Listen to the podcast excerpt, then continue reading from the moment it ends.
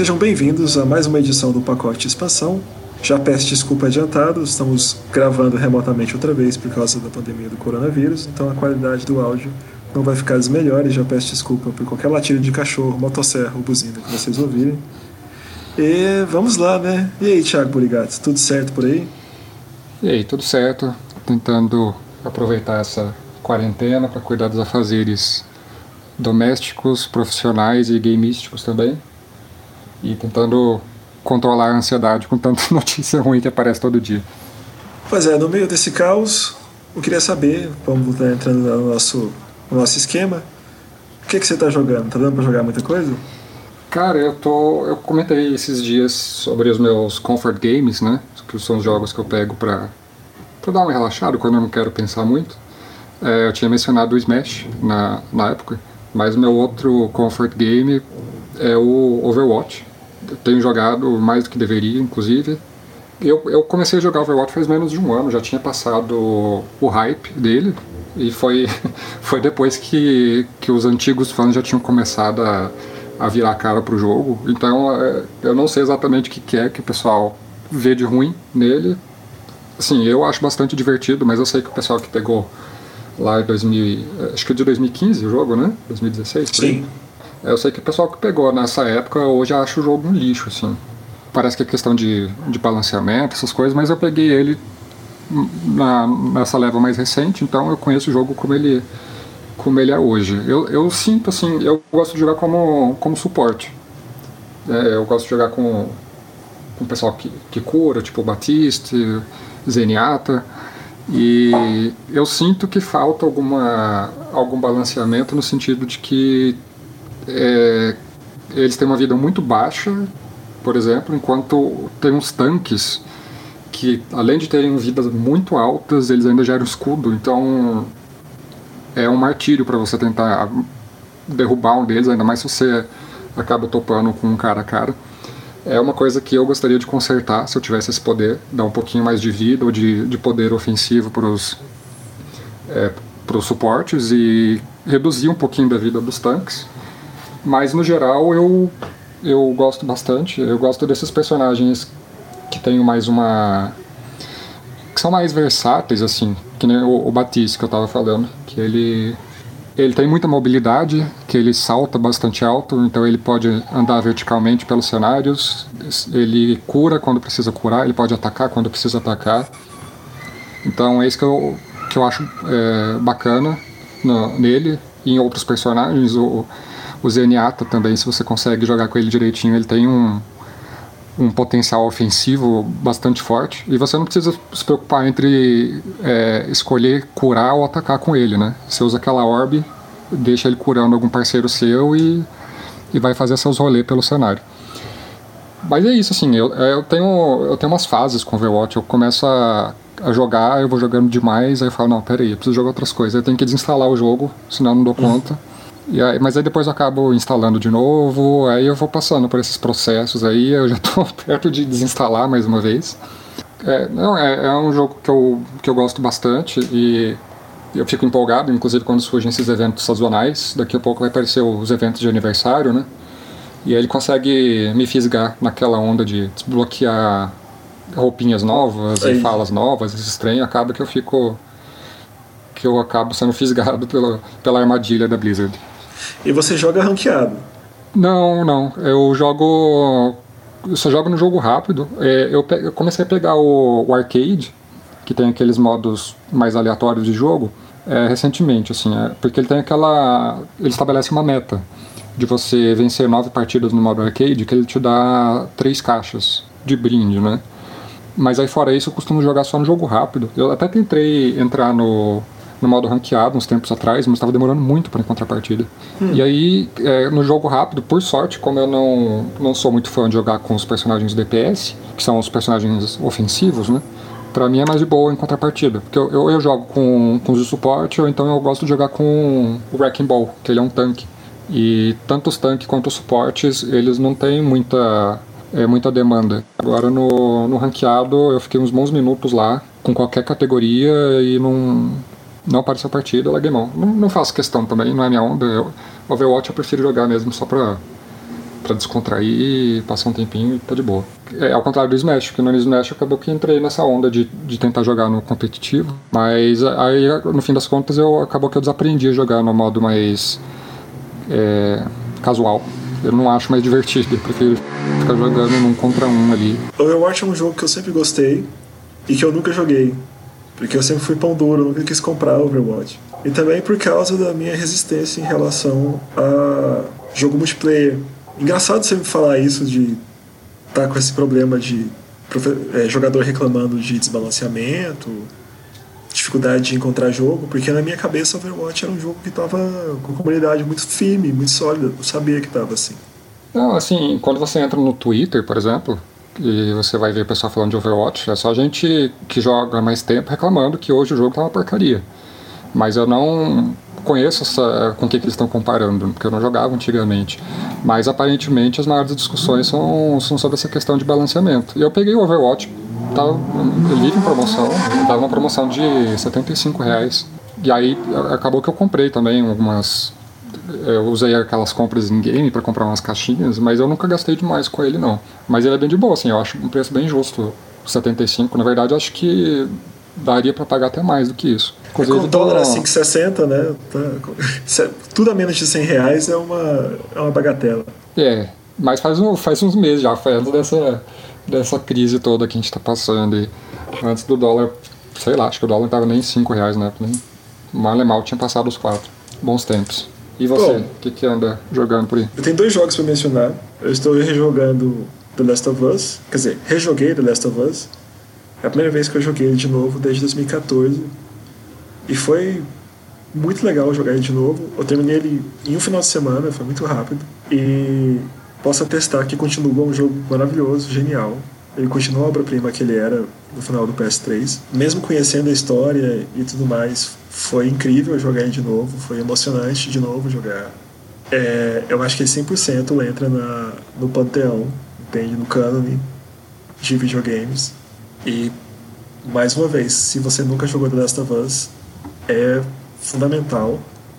Foi incrível. E só fico triste porque eu resolvi jogar ele de novo para poder jogar o 2. E isso foi na semana que o 2 foi adiado. Então, rolou essa decepção aí, sabe? É, não foi só só um adia, adiamentozinho, né? Foi adiado indefinidamente. Tiraram da loja da PlayStation como se nunca tivesse existido, nunca tivesse sido mencionado, cancelaram pré-vendas. Foi bizarro, né? Isso porque eu comprei ele na pré-venda. Então tô aí nesse, nesse limbo. Mas o, o 1 é, é muito bom mesmo, a gente já falou dele aqui outras vezes, mas terminar em um fim de semana. Ele é muito curtinho. Eu acho que eu terminei em 8 horas. Mas em parte foi a vantagem de já ter jogado antes. Eu acho que eu, eu mais ou menos lembrava o que eu tinha que fazer, pra onde que eu tinha que ir, sabe? Esse tipo de coisa. Uhum. Aí algumas partes dele acabava rolando um pouco no automático. Ainda mais que a gente tá jogando já no espírito de revisitar a história, então eu não perdia muito tempo, eu acho, tentando platinar o jogo, digamos assim. Aí acabou. É, eu, eu terminei ele faz pouco tempo também, mas joguei pela primeira vez. Mas eu lembro de. Eu não sei exatamente quanto que eu gastei, mas certamente foram bem mais do que 8 horas. Mas eu, eu também tava nessa, nessa vibe, né? Querendo descobrir tudo e conhecer melhor da história, que todo uhum. mundo já falava muito bem, mas eu não, não tinha experimentado até então. Pois é, aí eu fiquei tão frustrado com essa história que na mesma semana eu comprei Final Fantasy VII Remake, porque eu dei sorte de pegar uma promoção também. Não foi uma super promoção, ele ficou num preço tolerável, ele foi de absurdo para ok. E eu colei no jogo. Eu fiquei. Eu acho que eu tô com 42 horas, eu tô bem pertinho do final, mas não terminei ainda, devo terminar. Bom, esse programa vai sair na terça-feira, então eu devo ter terminado no final de semana antes desse programa sair. E superou completamente minhas expectativas. Muita gente que tá tentando correr de spoiler na internet já deve saber que na verdade não é um remake de Final Fantasy, ele é uma releitura de Final Fantasy. Eles basicamente refizeram mesmo a, a, a história, a narrativa. Alguns elementos do jogo original permanecem, mas eles mudaram muita coisa. Então, se você é um fã purista, provavelmente vai mexer com você. O combate ficou incrível. E ele tá focado na primeira parte do, do jogo também. Sim.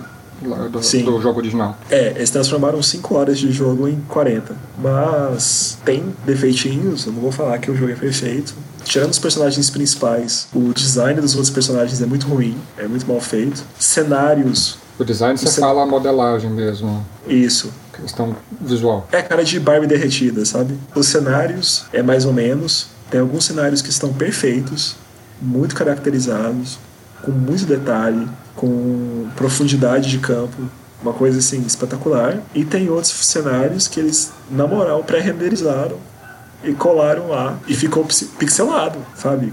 Ficou feio. Então, assim, você vê que é um jogo que deu muito trabalho para fazer, que levou muito tempo para ficar pronto, e ainda assim tem algumas arestas que eles não conseguiram aparar a tempo, sabe? Isso ficou bem evidente. Obviamente, não torna o jogo pior, mas essa, essa camada de verniz que falta deixa ele meio. impede ele de ser um jogo 10 de 10, sabe? É, isso Mas impede tem sentido ele, ele inchado? Não, pior que não. Isso entra numa coisa que as pessoas falaram que, que é defeito. Mas é assim: em vez de ter side quests, ele tem umas missões que são meio grinding, tipo fat quests, coisas assim. E que são mais ou menos obrigatórias. Uhum. Mas que funciona da seguinte forma: o jogo não tem grinding convencional. Ele não tem áreas abertas, ele não tem monstros aleatórios. Então, essas missões é a forma que o jogo encontrou de te obrigar a upar antes de entrar na parte, nas partes mais avançadas, porque eles sabem que se você não fizer essas missões, você vai apanhar, você não vai conseguir passar. Uhum. Então foi uma forma que eles conseguiram encontrar de incluir esse treinamento, né, esse nivelamento dentro uhum. da história principal. E eu não achei, eu achei que foi uma solução ok. Tipo, não é 10, mas é muito melhor do que inventar um monte de sidequests sem pé em cabeça, ou de te botar para grindar convencionalmente. Achei que ficou interessante. Só tem um outro defeitinho que eu queria chamar a atenção, porque esse é um grave. Esse é um que eu espero que eles consertem com o patch depois. Que é que a inteligência artificial do seu party é muito ruim. É um problema que tinha no demo e que continua no jogo principal. Você pode controlar todos os personagens individualmente. Só que sempre o personagem que os outros dois personagens que você não está controlando estão fazendo burrice.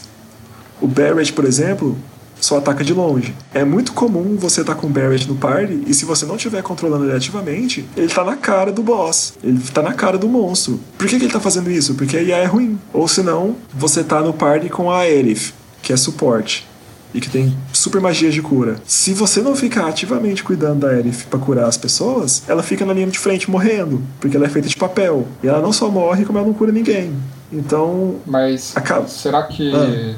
que não é de certa forma intencional para te forçar a ficar trocando os personagens? Cara, pode até ser, mas é muito ruim. É um nível constrangedor de ruim, sabe? É um nível PlayStation 2 ruim. É um nível de que os personagens não têm senso de preservação. Então isso me deixa muito chateado. E, e ele não, não funciona. Ele não, não tem um esquema, que nem no, no 12, de você poder traçar uma estratégia. Exatamente, não tem. Isso não tem. E eu fiquei muito frustrado com isso, porque eu acabei de jogar Dragon Quest XI, que é o maior arroz com feijão de todos os JRPGs, que tem isso e que a IA dos seus parceiros são muito boas. Se você definir mais ou menos o que que os seus aliados vão fazer, eles fazem com maestria. Você não precisa se preocupar. É um jogo convencional, tradicional de JRPG, então fiquei muito triste de ver o Final Fantasy, que geralmente está na vanguarda de JRPG, não se atentar para esse tipo de coisa. Os seus personagens que você não está controlando diretamente são basicamente suicidas. E isso não é tático. Isso é inconveniente. É, mas pelo que você fala, parece que são, seriam coisas até simples de resolver, né? Só não botar a Erd pra ficar atacando, botar a Bert de longe e pronto. Não é, muito o que você está exigindo. Pois é, não quero demais. Eu não quero uma, uma inserção profunda. Mas essas coisinhas são chatinhas. Mas assim, são detalhes que são ruins, mas até agora eu amei demais o jogo. Eu não fiz o final ainda, que todo mundo me falou que é polêmico. Eu tô correndo de spoiler do final do jogo, igual o Diabo da Cruz. Pois é, mas aí semana que... Pois é, semana que vem eu, eu trago detalhes do que eu achei do final.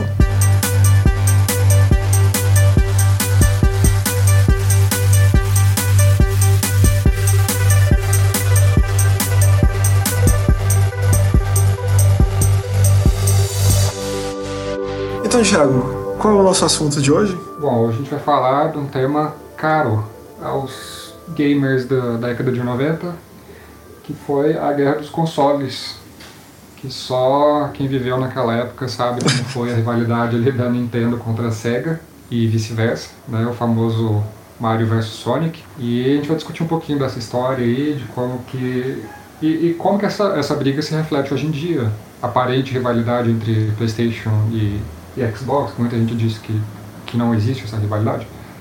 Mas é, é esse é o nosso tema de hoje. Uhum. Mas então, Zé, como é que foi? Você, você acompanhou de perto, você, você já estava no mundo gamer enquanto rolava essa disputa? Eu estava, eu acho que na fase tardia, igual quase todos os brasileiros, né?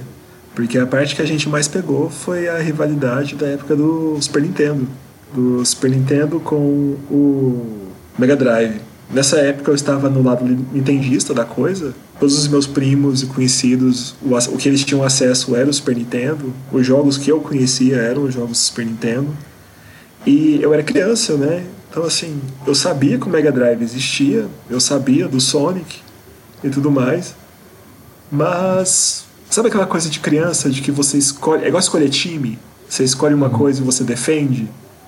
Então, como todo mundo que eu conhecia era Nintendo, então a gente naturalmente falava que a Nintendo era melhor sem nunca ter posto a mão no jogo do Sonic, sabe? E eu acho que muitos de nós brasileiros naquela época estavam meio assim: se você tinha um Mega Drive, se você ganhou um Mega Drive, obviamente você ia defender a SEGA com unhas e dentes. Agora, se você tinha um Super Nintendo ou um Nintendo 64, aí você era Nintendo.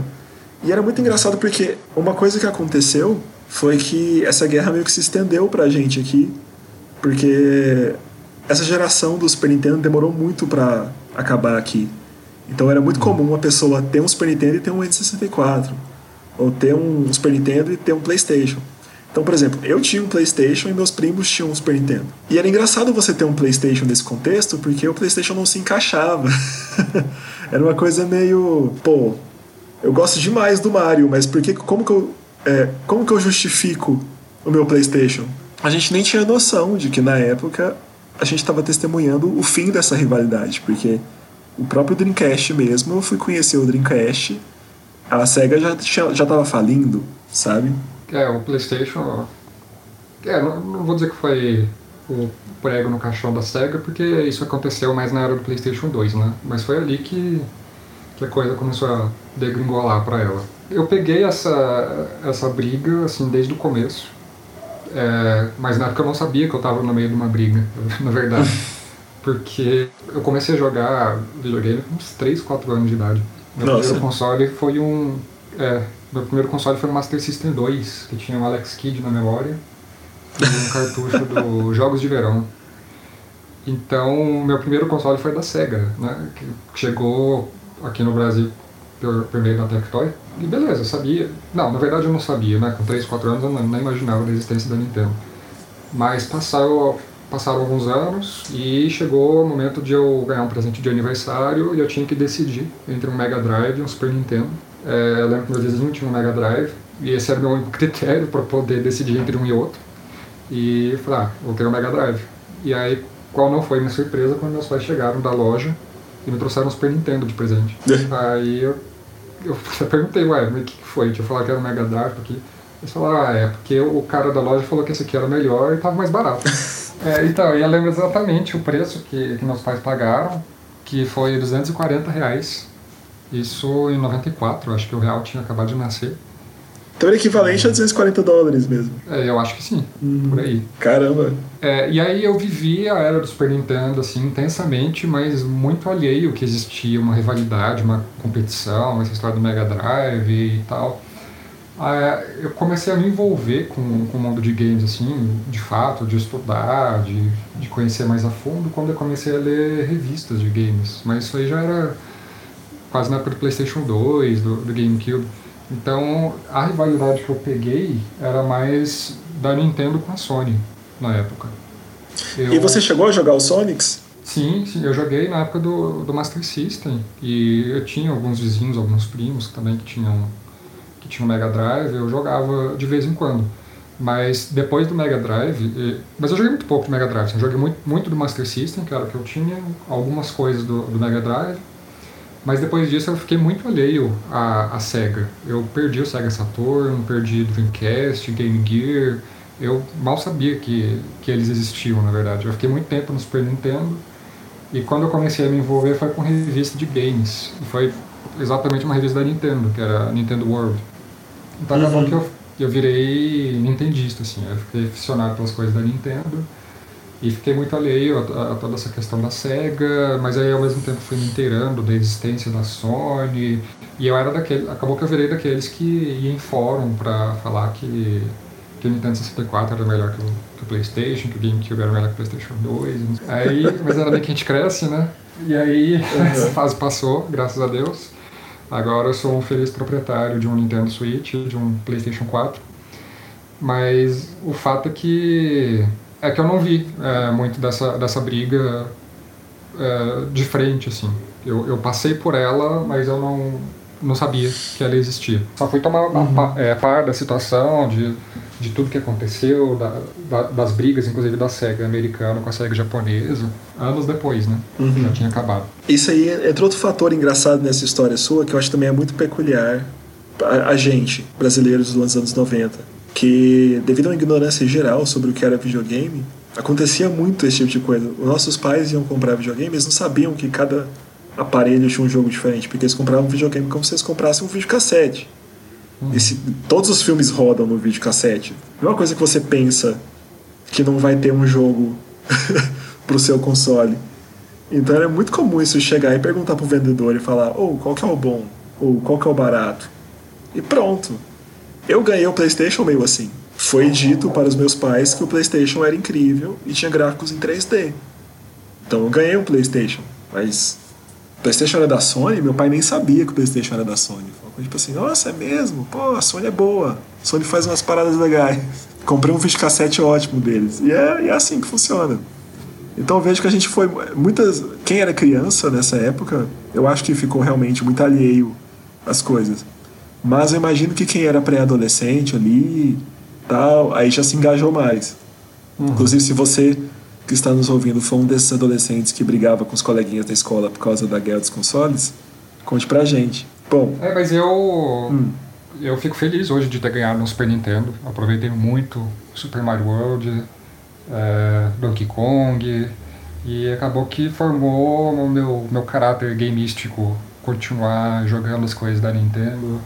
É, eu teria ficado muito frustrado se eu fosse um fã da SEGA e visse ela acabar fazendo jogos para todos os consoles que vieram depois. Uhum. Bom, acho que para enriquecer essa conversa a gente tem que entrar já no livro do Blake J. Harris, chamado A Guerra dos Consoles, simplesmente publicado no Brasil, e que é um, um livro-reportagem que retrata em detalhes essa história toda. Eu li, é um livro muito divertido, tem detalhes riquíssimos nele. Ele só tem uma coisa que me incomoda em alguns livros de reportagens, que é o autor tentar dramatizar a história. Montar diálogo, construir situação. Ele não só escreve como se fosse uma reportagem, isso às vezes me incomoda. Uhum. Mas é um livro excelente. Você chegou a ler? Eu li, eu, mas faz um tempinho já. Não tenho muita memória dele, mas tinha, tinha algumas coisas assim que me. É, que nem você falou, essa questão da romantização, ele é, romantiza até o, a, a, principal fonte dele, né, que era o Tom Kalinske, que era o CEO uhum. da SEGA, que ele tenta botar ele como se fosse um da SEGA do, dos Estados Unidos, né? Que era Sim. que ele meio que tenta botar ele como como um herói e vítima da situação ao mesmo tempo. Ele, ele, é o protagonista o do livro, né? É, ele foi o pivô pela ascensão da, da, da SEGA, mas também foi um dos protagonistas do, das discussões que acabaram levando à queda dela, alguns anos depois. Então, para quem não conhece esse livro, ele vale muito a pena, e como a gente já deu esse spoiler aí, o autor ele meio que opta por escolher o lado dos derrotados. Assim. A história inteira acompanha essa, essa saga da SEGA, na real, de como se tornar competitiva em relação à Nintendo, de como superar a Nintendo em vendas, mas do custo que isso tem, logístico, operacional, de desenvolvimento, e como isso no fim acaba levando a uma derrocada tão grande, mas tão grande, que a SEGA não se recupera e eventualmente para de fabricar hardware. É uma história muito doida e muito bem resumida, na verdade. O livro não é muito extenso. Mas tem algumas anedotas bem interessantes. Uma que eu nunca esqueci é sobre como, quando ele assume, ele começa a levar essa. Como você falou, ele começa a levar essas broncas da SEGA Japão. Porque as táticas que ele usa de marketing são consideradas desonrosas. porque ele ataca a Nintendo. Vamos contextualizar um pouquinho. O, o, o Kalinske, ele era um, um cara que ele ajudou a representar a Barbie ao mundo, né? E aí ele foi chamado pela SEGA para dar um up na, na empresa, porque na época a Nintendo, começo do anos, dos anos 90, a Nintendo dominava mais de 90% do mercado e eles chamaram ele para tentar dar mais competitividade para a Sega.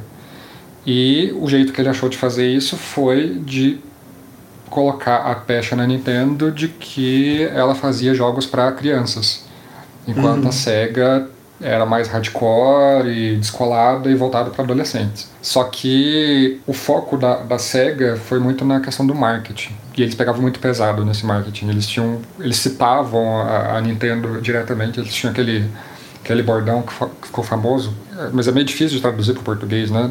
Que ele falava do Nintendo Don't. Tipo, a SEGA é. faz coisas que a Nintendo não faz. É, eu lembro que a, a, primeira propaganda era Only Sega can do what Nintendo don't. Eu Isso. acho que era o, primeiro, o primeiro slogan que eles usaram com o Nintendo don't. Exatamente. E eles faziam algumas coisas, é, por exemplo, de, de, comparar direto. Eles iam para E3. A E3 era dominada pela, pela Nintendo. A E3 tinha acabado de, de surgir, mas ela, a Nintendo tinha tudo que ela queria lá. A Sega tinha lá um, uma salinha, um galpãozinho. E o que, que eles faziam? Eles botavam, eles depois que eles é, construíram Sonic e depois que eles resolveram adotar ele como mascote, eles botavam uma TV rodando Sonic e uma TV rodando Mario lado a lado para comparar a velocidade de um e de outro para mostrar como que o Sonic era muito mais veloz, como que o Mega Drive era mais poderoso e como que o videogame deles era, era muito mais legal. Ah, sim. Isso é outro fator que eles usaram combinados com o marketing, que foram os, eles que começaram com essa história de spec freak, Uhum. Eles pegavam detalhes técnicos, às vezes nem tão relevantes assim, dos sistemas da SEGA e faziam muita campanha em cima disso, pra, meio que para provar que os, os, o hardware da SEGA realmente era melhor, a arquitetura era mais eficiente, é, tinha, você tinha mais cores na televisão, você tinha é, mais velocidade. E que na época, dependendo do jogo que você estava jogando, isso era um dado completamente relevante. O Mario não precisava da, de ter uma mega potência para rodar as televisões eram CRT, mas ainda assim a, a, a SEGA construiu muito o marketing em cima disso. O que vem é outro detalhe maravilhoso, que você lembra a história do slogan, do slogan não, daquele SEGA! SEGA! Que tocava sim, no comecinho. Claro. Essa história é ótima. Se você que está ouvindo a gente nunca ouviu essa história, a SEGA inventou essa história, mas o arquivo de áudio era muito grande ocupava um espaço muito grande no cartucho. Mas eles preferiram ter que reorganizar e talvez até cortar coisas no, no, no jogo para não abrir mão desse Sega, porque era uma forma de mostrar que eles conseguiam incluir esse tipo de qualidade de áudio no jogo deles e que a Nintendo não tinha. Embora fosse só o nome da marca, essa qualidade não estava no jogo. O jogo tinha ruído branco e MIDI igual todos os outros jogos tinham. É, o Sonic ele foi criado ele nasceu com essa missão de bater de frente com o Mario. E Sim. o jeito que eles acharam de fazer isso foi como? Colocando velocidade nele. Sabe, não, e sendo Bad Boy. Console... Hã? E sendo Bad é, Boy, Bad Boy. Também. Isso, mas é, o que eles queriam com o Sonic era mostrar o poder do console. E eles fizeram isso colocando velocidade que era uma coisa que, que o Mario não tinha, né? que a Nintendo não... Enfim, não era a coisa do Mario, a questão da velocidade. Eles acharam esse, esse jeito de poder demonstrar o poder do, do Mega Drive e tentaram colocar... Originalmente ele ia ser muito mais bad boy do que ele acabou sendo. É, ainda bem que não, inclusive teria uma namorada chamada Madonna, namorada humana, diga de passagem. É, mas ainda bem que eles tiveram um pouco de comedimento ali. E acabou que essa, essa estratégia da SEGA americana deu muito resultado. E eles conseguiram tomar uma fatia muito grande da, da Nintendo, só que essa abordagem não era bem vista pela SEGA do Japão, porque o japonês tem esse perfil mais, mais discreto, muito voltado para essa questão de, de jogar limpo, e eles viam o jeito que o, que o Tom estava fazendo ali como se fosse um jogo sujo. Não era o perfil, a filosofia que eles queriam para a empresa. E então começou a ter uma série de atritos com relação a, a esse tipo de coisa. Apesar do marketing agressivo adotado pela SEGA ao longo de quase 20 anos, a Nintendo não respondia. A Nintendo não fez, não fez campanhas que devolviam os golpes. Aí isso era outra coisa que também gerava uma certa pressão por parte da SEGA japonesa, que era tipo assim, olha só, a Nintendo dos Estados Unidos não tá fazendo o que vocês estão fazendo.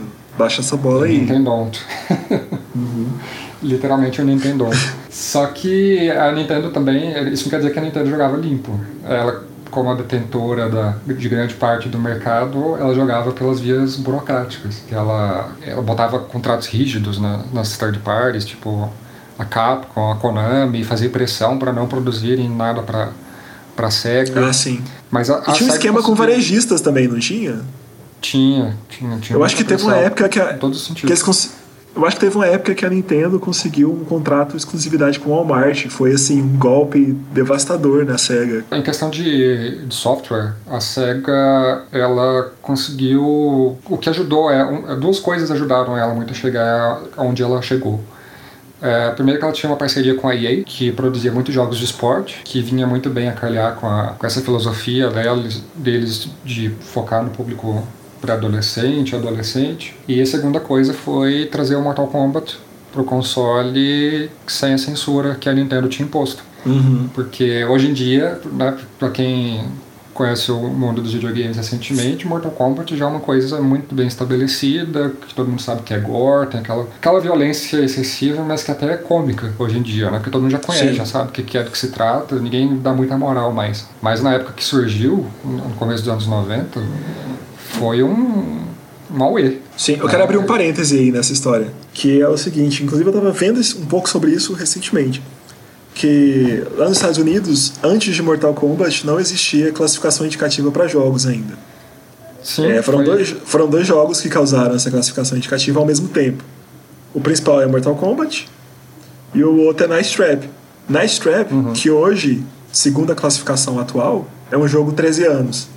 O que é maravilhoso. Ele foi levado no Congresso como se fosse uma coisa de final do apocalíptica, entendeu? Corromper, corrupção de menores, não sei o que, e é um jogo considerado infantil quase. Pela classificação, pela mesma classificação que criou ele.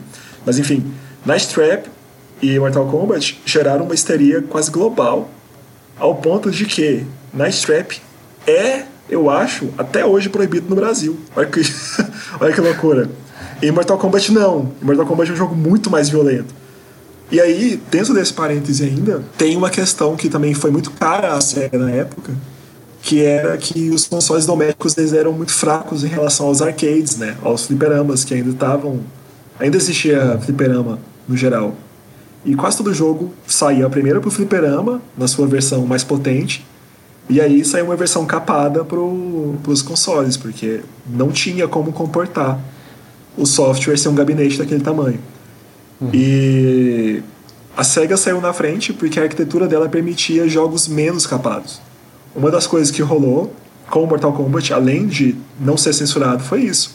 Porque o Mortal Kombat ro rodava mais suave, mais macio, digamos assim, no, no, no sistema da SEGA, mais próximo à experiência original do, do fliperama. O que era já importante na época, porque embora Street Fighter fosse o maior jogo de luta e que tinha a versão para o Super Nintendo, Mortal Kombat foi quem começou, principalmente nos Estados Unidos, a, a, a ter um cenário semi-profissional, competitivo e coisa assim. E os jogadores que queriam fazer parte desses cenários competitivos queriam poder treinar em casa. E para eles era importante ter o sistema da SEGA, porque era mais próximo do fliperama, já que as competições eram no fliperama. Então eles podiam praticar sem ter que gastar dinheiro. Então até isso entra no, no grande esquema da estratégia de como se diferenciar e como, se, como ter essa, essa, esse mínimo de vantagem em relação às estratégias da Nintendo. É, o, Mortal Kombat começou a fazer um sucesso muito grande no, nos arcades e, e, tanto a Nintendo quanto a Sega se aproximaram. Acho que era Midway na época, né? Que era a detentora da, da marca.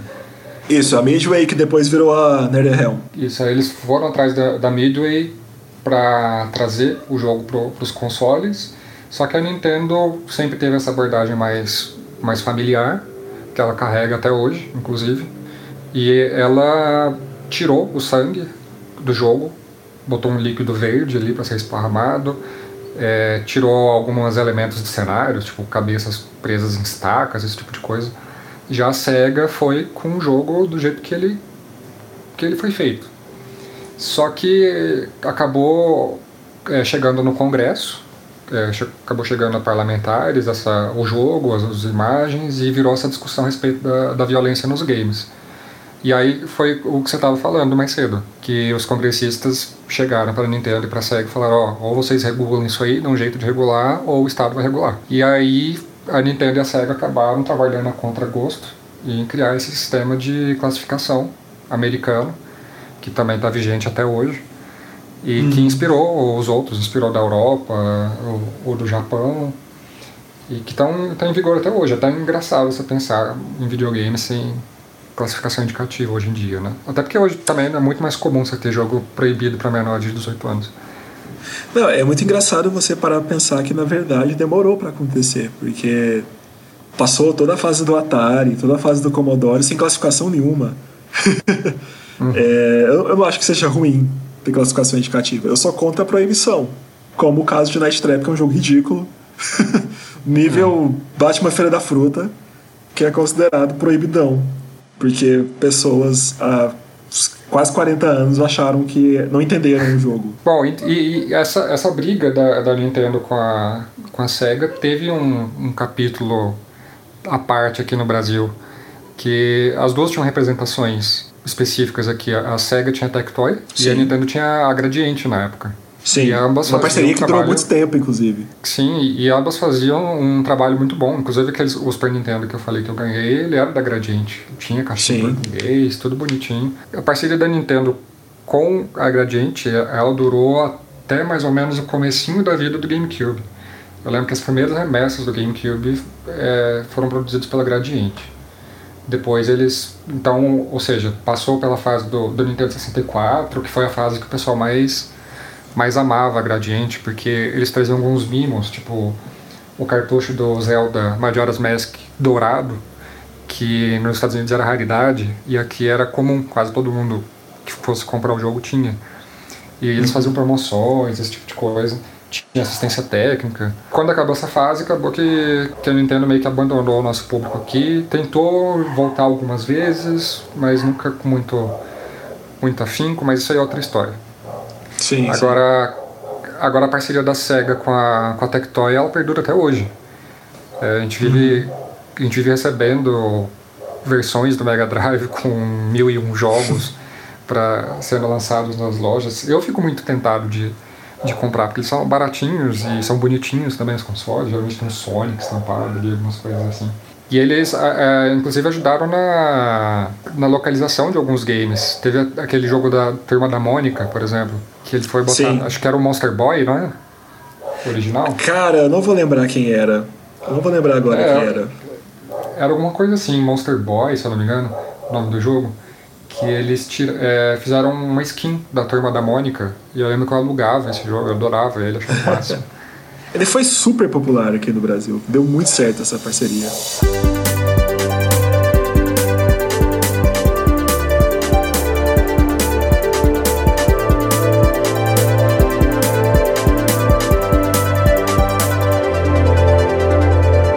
Tiago, então a gente entra no território de spoiler, que é hum. quem ganhou a Guerra dos Consoles, Thiago? Bom, e por que, que a Sony perdeu? Pra ninguém. Por, porque, aliás, Sony e por que, que a Sega, é, por que, que a Sega perdeu? Bom, a, a Sega perdeu primeiro. Ah, foi uma série de fatores, né? Foi uma avalanche de coisas que foram acontecendo. A, a começar pela falta de comunicação da Sega dos Estados Unidos com a Sega do Japão. Porque o que estava acontecendo é que no Japão a Nintendo ainda estava dominando muito nos Estados Unidos o Mega Drive estava indo muito bem. Então a SEGA dos Estados Unidos não queria se livrar do Mega Drive tão cedo, eles queriam aumentar o tempo de vida dele, mas como estavam chegando competidores, novos competidores, no caso o PlayStation, o que a SEGA americana começou a fazer foi trabalhar num, num adaptador para aumentar a capacidade do, do Mega Drive, que seria o 32X. Mas eles não sabiam que enquanto isso a SEGA do Japão estava trabalhando no Sega Saturn, que seria o próximo console, a próxima geração. E acabou que a, própria empresa se canibalizou nesse sentido. E ao mesmo tempo tinha acabado de sair aquele um acessório também para o Mega Drive ler CDs, que era um diferencial do, do PlayStation na época.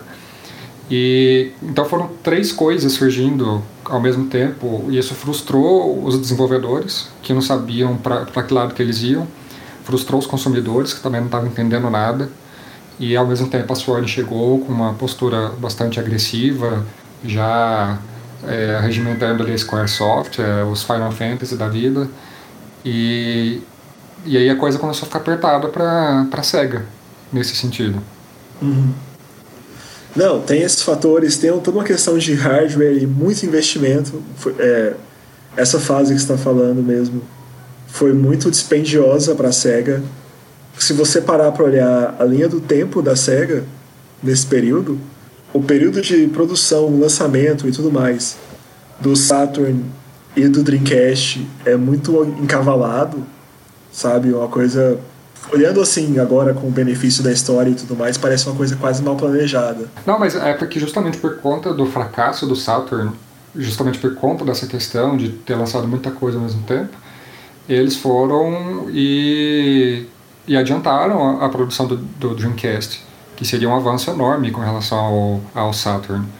Mas a. Só que foi a mesma coisa de novo, eles colocando muito hardware no mercado e e pouco tempo depois a Sony também já foi com, a, com o sucessor deles, com o PlayStation 2, que fazia o que o Dreamcast fazia, mais melhor. E aí, uhum. aí sim foi o prego no, no, no, caixão da SEGA, que, que tá, como diz aquele, aquele bordão, né? Morreu, mas passa bem. É. Tem, vamos aproveitar que a gente está falando disso, né? Vamos lá falar, fazer o post-mortem da SEGA. O que, que virou? Primeiro. Bom. Depois que. É. Ah, vai lá.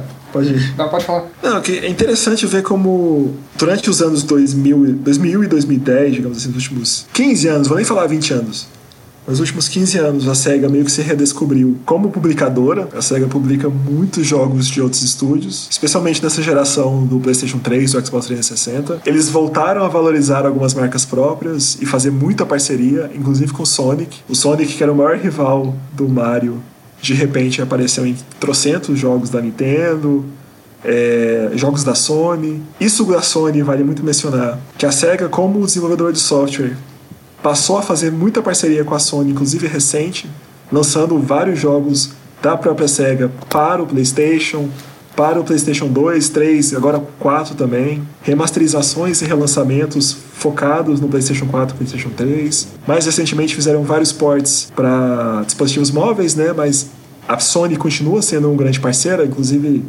fizeram, você falou do Master System, eu lembrei que eles lançaram uma coleção do Genesis PlayStation 4, isso deve ter uns 3 anos, que são 50 jogos. Uhum. Então, e é uma coisa que eles fizeram para o PlayStation 4. Então, assim, é muito interessante ver como o foco e o norte da empresa é, mudou completamente depois da guerra dos consoles, vendo que é, eles aprenderam, digamos assim. Eles saíram derrotados da questão, mas eles direcionaram o seu modelo de negócio e sua estratégia de negócio para um rumo completamente diferente depois de 2000, 2005, digamos assim, de 2005 em diante. Eles foram testar outras águas que se provaram muito mais bem sucedidas do que é, tentar ser competitivo no mercado de hardware. Para eles, eles viram que valia muito mais a pena eles ficarem em outro tipo de negócio, outro esquema de negócio. É, mas é bom ressaltar aqui também, fazer um, um adendo de que apesar disso a SEGA também não é uma uma produtora de jogos assim de, de grande sucesso hoje em dia, né? Você, é, ela, é,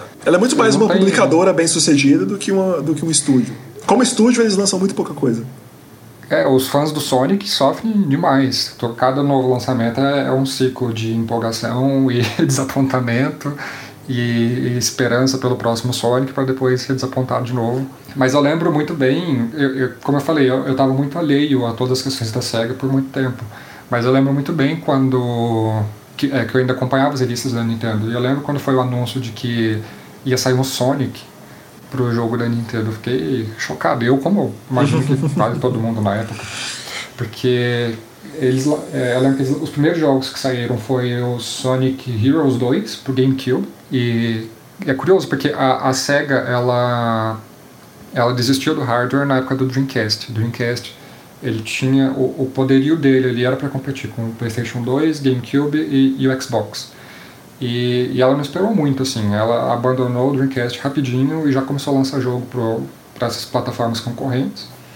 E o que chegou pro GameCube na época, chegou pro PlayStation 2, Xbox também, foi Sonic Heroes 2. E eles lançaram um jogo para Game Boy Advance na época. Um dos únicos, se eu não me engano, é o único jogo online da, do GameCube. Foi um jogo da SEGA, foi, era o Phantasy Star Online, 1 e 2. E Sim. acho que depois teve o 3 também. Que a, a Nintendo tinha zero interesse no online, mas não sei por que motivos eles resolveram dar essa porta aí pra SEGA. E acabou que hoje as duas têm uma parceria muito forte. A SEGA colocou o Sonic dentro do, do Smash Bros. Ele tá lá lutando com Donkey Kong, com o Link, com o Mario, com, com a Samus, com todo mundo que você possa imaginar. O Mario e o Sonic estrelam jogos juntos, jogos de esporte, que são os jogos de, de Olimpíadas. Inclusive, eles estiveram aqui no Rio de Janeiro recentemente. Uhum. É, com, com a música cantada em português, fizeram todo um trabalho. A SEGA tem um trabalho de localização muito bom aqui pro, pro mercado brasileiro. Esses jogos de esporte mesmo, que saem pro, pro Nintendo Switch.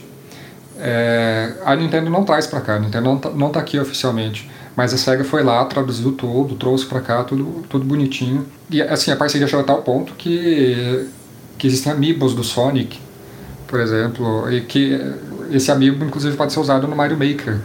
Então você pode Caramba. oficialmente jogar com o personagem do Sonic num, num cenário temático do Mario. é, ainda falta de realizar os, Pois é, ainda falta a gente realizar Heresia. o sonho de ver, de ver o Mario e o Sonic num jogo de aventura, conjuntos, mas pelo menos eles podem trocar porradas ali no, no Smash Bros. e tá, tá de boa. É, eu acho que é interessante a gente ressaltar também é, que agora, recentemente, digamos de 2015 para cá, mais ou menos, a SEGA também encontrou outra máquina de fazer dinheiro, que é a máquina da nostalgia. Eu acho que isso começou com o lançamento do, do novo desenho animado do Sonic, né, que acho que saiu pela Nickelodeon, se não me engano, fez um sucesso considerável, até onde eu sei.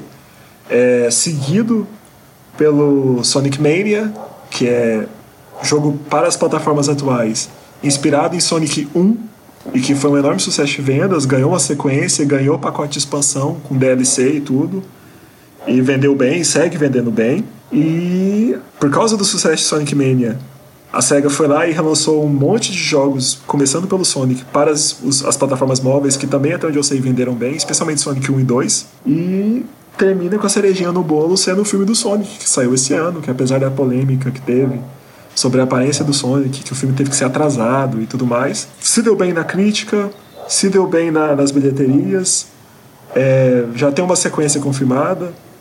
Então, assim, a, a, eu acho que a SEGA percebeu, não apenas no, na questão da nostalgia, que eu tô aqui pegando no pé, mas percebeu que eles não criaram um mascote à toa. Que o Sonic pode ganhar dinheiro de outras formas. Eles não precisam fazer um jogo do Sonic para ganhar dinheiro com o Sonic. O Sonic é o Sonic. Eles podem fazer N coisas para ganhar é, dinheiro um com o Sonic. Antes dessa desse filme, eh, dessas coisas todas, eles também tentaram um projeto quando eles lançaram para Nintendo um Sonic Boom, que Sim. eles lançaram acho que pro, se eu não me engano, pro Nintendo Wii U e pro 3DS e vinha com desenho animado. Só que o, os jogos foram um fracasso total, a crítica odiou os jogos, mas o desenho ele é bem quisto pelos fãs. Uhum. Mas aí ela acho que ela meio que escanteou logo esse, esse projeto, viu que o boom não ia decolar e ela começou a, a andar por esses outros caminhos que foram tendo resultados melhores. Mas é, de qualquer forma, é uma pena que ela tenha, que a gente não veja mais os outros os outros produtos dela, né? Aquelas coisas do Mega Drive, tipo Alter Beast, justamente o é, Phantasy Star que eu tava falando, Golden Axe, Alex Kidd, tudo isso aí tá meio meio enterrado sem nenhuma perspectiva de, de voltar é, muita coisa muita coisa não foi feita ou só não foi relançada né? todos esses que você mencionou foram relançados para PlayStation e para dispositivos móveis. Um ou outro ganhou chegou a ganhar sequência mas jogos ruins jogos fracos. Eu acho que a única exceção que a gente pode dar é Phantasy Star que é uma franquia que continua muito forte no, no Japão mas que nunca teve um, um apego ou um sucesso muito grande aqui no Ocidente. Talvez agora com o sucesso de Dragon Quest XI, quem sabe a SEGA volta a investir nisso aí traz mais coisas para o ocidente. Mas no Japão, até onde eu sei, Phantasy Star nunca perdeu a popularidade. Mas é, têm... também entra essa questão de JRPG. Eles têm Super Monkey Ball também. De vez em quando aparece. Eu acho que teve algum, alguns jogos recentes que saíram para pelo menos para Nintendo. Cra Crazy Taxi é da Sega? É. Crazy Infelizmente. tem é, Skies of Arcadia também, né? É, sim, é. É. Enfim, tem muita coisa que, que acabou sendo deixado de lado, mas que eu imagino que também ia se aproveitar muito desse, desse interesse por coisas nostálgicas. Cara, eu acho que Streets of Rage original era da, da SEGA. Assim, não era da SEGA, mas era publicado. Acho que tinha o Streets of Rage 1 e 2, eu acho que eles eram exclusivos. Uhum. É, eu nem mencionei, assim, eu, eu tava com ele na cabeça, mas eu tava meio em dúvida, por isso que eu não mencionei. Mas é, eu tenho essa lembrança também de que era da SEGA. Não, pois é, tem muito título, assim, mas é que tá. São títulos muito da era de ouro, assim, do arcade e tudo mais. Eu não sei Acho que se eles fossem voltar para valer como estúdio de desenvolvimento, ia ter que ser tudo novo IP. Tirando Sonic, praticamente tudo novo IP. Porque não, são jogos que não fazem sentido pro, pro cenário de hoje. Sim, inclusive, você está falando aí que não, não fazem sentido, só fazer um, um parênteses aqui rapidinho, justamente a respeito dessa, da queda da, da SEGA. Eu não quis entrar nesses pormenores porque acho que não, não vinha muito ao caso, mas é bom lembrar que que a SEGA e a Sony quase tiveram uma, uma parceria antes do lançamento do PlayStation. Eles trabalharam para lançar um periférico pro, pro Mega Drive em conjunto e eles a, a SEGA dos Estados Unidos estava pensando em fazer um próximo console em parceria com a Sony, mas a SEGA do Japão vetou.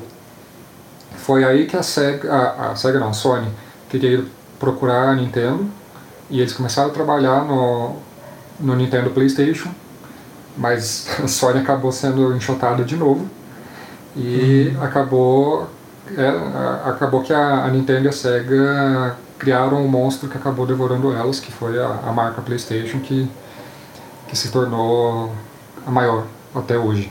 E outro, outro detalhe também é, é, que você estava me falando a respeito de, de não fazerem mais sentido atualmente é, quem também teve essa, essa visão foi a Microsoft, porque a Sega esteve a um triz de ser comprado pela Microsoft antes dela fazer o Xbox.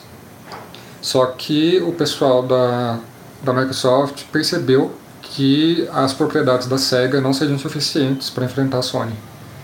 Uhum. E é por isso que eles deixaram essa ideia de lado e foram seguir o caminho próprio deles.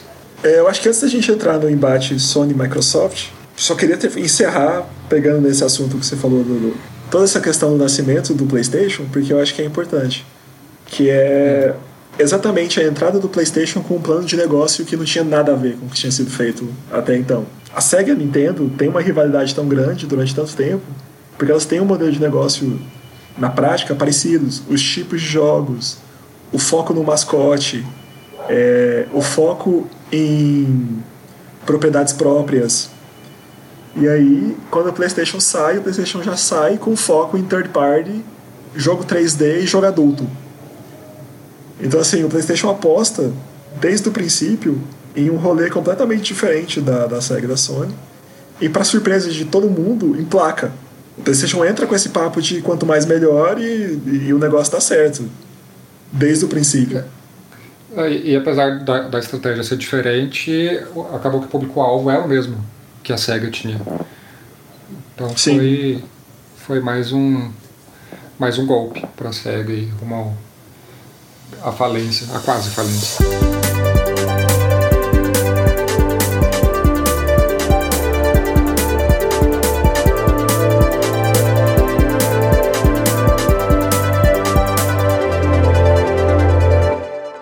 Então a gente estava comentando aqui sobre essa, essa briga que, que nós vimos da Nintendo com a Sega. Hoje ela se reflete na, na disputa da Sony com a Microsoft, nessa aparente rivalidade, porque os próprios executivos da Microsoft dizem não ver a Sony como é, há controvérsias, né? Mas como é que você vê essa situação, Zé? Você, como é que você analisa a, a disputa? Você acha que há essa disputa? De que forma que, que uma compete com a outra? Olha, é uma briga, mas é uma briga diferente, né? É, é uma briga que agora absorveu esse modelo de negócio introduzido pela PlayStation lá atrás, que não é focado em coisas desenvolvidas em house, já desde o princípio leva em consideração que a maior parte dos títulos vai estar presente em, em várias plataformas.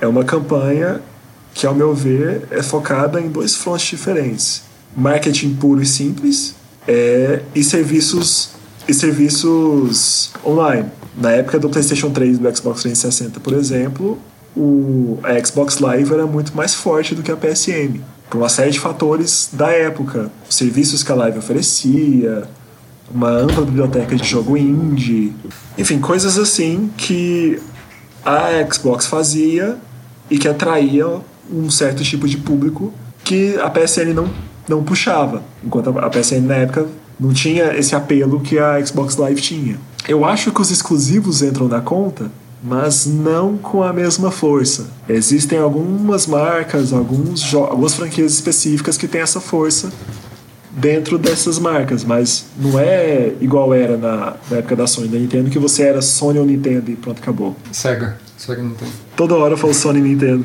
É, o que eu vejo, assim, quando a gente pega ali o começo da, da, da Microsoft, que era Xbox e PlayStation 2, eu não via muita diferença na, na estratégia das empresas. Elas parecem estar muito focadas ali na questão de. Bom, nem tanto de desempenho do console, né? Porque o PlayStation 2 era o, o mais fraco do, dos três principais. Mas existia essa, essa tendência em tornar os jogos mais, mais adultos, um, um enfoque no online, que a Xbox era, era melhor na época. Quando chegou a, a era seguinte, que era PlayStation 3, Xbox 360, eu acho que, no meu ponto de vista, posso estar falando besteira, até porque eu não, não acompanhava essas estratégias assim tão, tão proximamente. Mas é, me parece que eles fizeram ainda mais, mais similares, justamente com esse foco na, na questão gráfica, de novo na questão do online. Era mais essa disputa de, de, de poderio, assim. Agora, nessa geração, a gente vê uma diferença total de, de abordagens, inclusive inclusive a gente bota a Nintendo aí na equação, porque a Nintendo preferiu ir pelo fazer o chamado oceano azul, né, do mundo do marketing. Conhece aí que a estratégia de enquanto os concorrentes estão navegando no oceano, que no caso, por exemplo, Microsoft e, e Sony estariam disputando a questão de hardware e, e, possibilidades online, a Nintendo preferiu não investir em, em questões de poderio gráfico, mas adotar uma, uma estratégia é, de abraçar mais toda a família e, e, esse tipo de coisa. Só que a Microsoft ela resolveu ainda tomar um, um, um, outro passo, assim, e acho que é justamente por isso que ela fala que não é uma concorrente da Sony, que foi no sentido de começar a usar o Xbox como se fosse um, um, um serviço, digamos assim. Eles não estão mais muito preocupados com a máquina Xbox. Tanto que eles estão disponibilizando os jogos deles, praticamente não existe mais exclusivo de, de Xbox. Eles estão disponibilizando para computador e tem muita coisa da Microsoft que foi parar no Nintendo Switch, inclusive. A gente tem o, o Ori, Ori and the Blind Forest, que está no, tá no Nintendo Switch. É, a gente tem Cuphead no Switch, tem Super Lux Tale, até o Banjo-Kazooie, que era uma marca da, da Rare, que foi comprada pela Microsoft, está no Smash Bros. Então a uhum. Microsoft resolveu é, Minecraft também. Minecraft, se não me engano, tá, tá no PlayStation, inclusive. Eles não. Eles não adotaram uma estratégia tão próxima da Sony, mas até onde eu sei foi por decisão da própria Sony. Que, que eles não precisam, eles estão no topo, então não tem para que ficar ajudando, é, dando braço para o concorrente. Mas uhum. a Nintendo e a Microsoft estiveram muito próximos no, nos últimos anos. Assim. Tem Pillars of Eternity, que também é da, da, Obsidian Games, que a Microsoft comprou. Então eles têm adotado essa estratégia de disponibilizar jo os jogos para diferentes plataformas, fazer uma difusão da, das coisas, dos produtos da empresa. E talvez nesse uhum. sentido, que eles acham que não existe uma competição, mas, mas é, é uma competição, né? Você, existe um limite do que você pode gastar com lazer, que você pode gastar com games. Então não tem como não dizer que um não vai concorrer com o outro, independente das estratégias adotadas. Você falou muito bem, é uma competição mais inteligente, na verdade. Porque, assim, o que diferencia essa relação hoje, principalmente da relação da guerra dos consoles dos anos 90, é que a SEGA passou 20 anos dando cabeçada e murro em ponta de faca. Não, não foi cogitada essa possibilidade igual hoje em dia a Sony e a Microsoft adotam, que é, se uma coisa não está não tá dando certo, a gente vai fazer outra. Como você falou da Microsoft, se eles percebem que a Sony está dominando certo campo com certa estratégia, eles vão mexer com outro, outro foco, outro público, outra abordagem. E a própria estratégia da, da Nintendo, que é uma estratégia que até certo ponto lembra o que a PlayStation fez naquela época, que é, bom, se aqueles dois ali estão brigando, eu vou fazer o meu rolê e aí quem quiser uma parada diferente vem falar comigo. E além, é claro, da grande confiança que, as, que a Nintendo tem no próprio portfólio, que eu acho que é a maior força que eles têm e que permanece tendo. Além do foco que eles têm em inovação em relação ao hardware. O hardware sempre tem um gimmick, sempre tem uma maluquice, sempre tem uma coisa diferente, que virou uma marca da Nintendo. Com essa estratégia da Nintendo, acabou que muita gente fala que, que tem um, um Nintendo Switch como se fosse segundo console, né? Tem um Xbox, tem um PlayStation como console prioritário e tem um Switch ali para acompanhar, para é, muita gente tem apego a esses first parties dela, os Mario Kart da vida, os Animal Crossing, os Pokémon. E, e fora, muita gente que também tem o Switch como o console principal em si. Então é uma estratégia que tem dado certo para Nintendo. A estratégia da Sony também não se fala, ela ainda é líder no mercado. Agora a gente tem que ver como é que essa estratégia da Microsoft vai se desenrolar nessa próxima geração, quando eles lançarem o Series X e e os possíveis próximos consoles, que tudo indica que não vai ser só, só mais um, que vai sair nesse ano ou no ano que vem. É, a próxima geração é uma, permanece uma incógnita. A única coisa que a gente consegue prever de forma muito mais tranquila são as inovações tecnológicas em termos de hardware, né? Muitos os specs já foram revelados e tudo mais. Temos aí a entrada do Google Stadia. Há muito se fala também sobre streaming de jogos, oferecer live service de streaming de jogos e coisas assim. Então, eu acho que a próxima geração vai trazer uma leva de inovações em como a gente lida e consome jogos, que provavelmente vai levar a outra revolução, a outra mudança de paradigma, para ser mais preciso, em como é, essa competição se dá entre os fabricantes.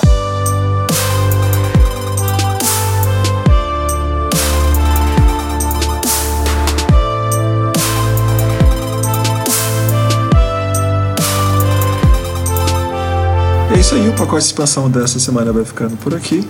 Até a próxima. Thiago Burigato, deixa o um recado das nossas redes sociais. Isso aí, galera. Não deixe de seguir a gente no Instagram. Lá a gente é o pacote da expansão, tudo junto. No Twitter nós somos o PAC da expansão, PAC da expansão, tudo junto. E também temos uma página no Facebook. Então não deixe de seguir a gente por lá. É isso aí e até a próxima. Até mais.